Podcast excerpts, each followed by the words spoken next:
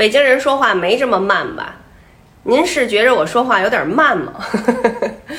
呃，我就记着我录那个在喜马拉雅录老舍先生的小坡的生日的时候，我的粉丝啊就反复的跟我说说，你一定要慢一点儿啊，这个录老舍先生的作品的时候一定要慢一点儿，让我参考老舍先生的呃讲话的视频，启功先生讲话的视频等等哈，说你听听以前这些老先生他们其实说话是很慢的。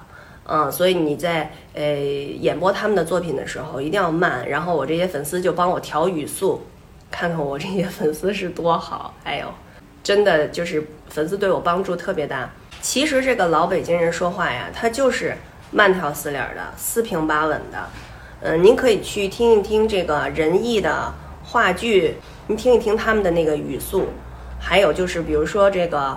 呃，《四世同堂》就是最老的这个版本的《四世同堂》这个电视连续剧，您听他们这个语速，虽然哈，呃，话剧作品、影视作品这些台词是经过了艺术加工和处理的，但是呢，艺术来源于生活，您从这当中呢就可以体会到这个老北京人他说话是一个什么状态，他的语速是一个什么样的状态。因为最近呢，我又在录一本《老北京人的生活》。是根据金寿申先生的文章编著的。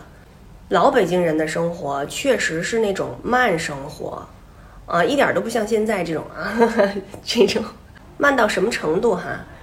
春夏秋冬一年四季，吃什么、穿什么、喝什么，煮一个荷叶粥，熬一个西瓜汁儿，都有好多好多种方法，不同的方法制作出来的这个饮品。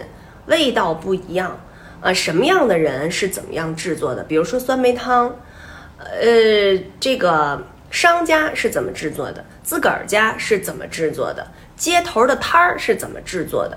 哎呦，每一种每一种不一样。重阳登高，到底是登哪个地方啊最为惬意？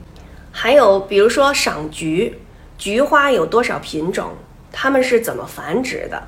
菊花到底有多少种颜色？这些颜色，如果你想让它变色怎么办？如果你想让它变种怎么办？大家也可以到喜马拉雅我的黄鹤有声这个专辑去关注我读的这本《老北京人的生活》。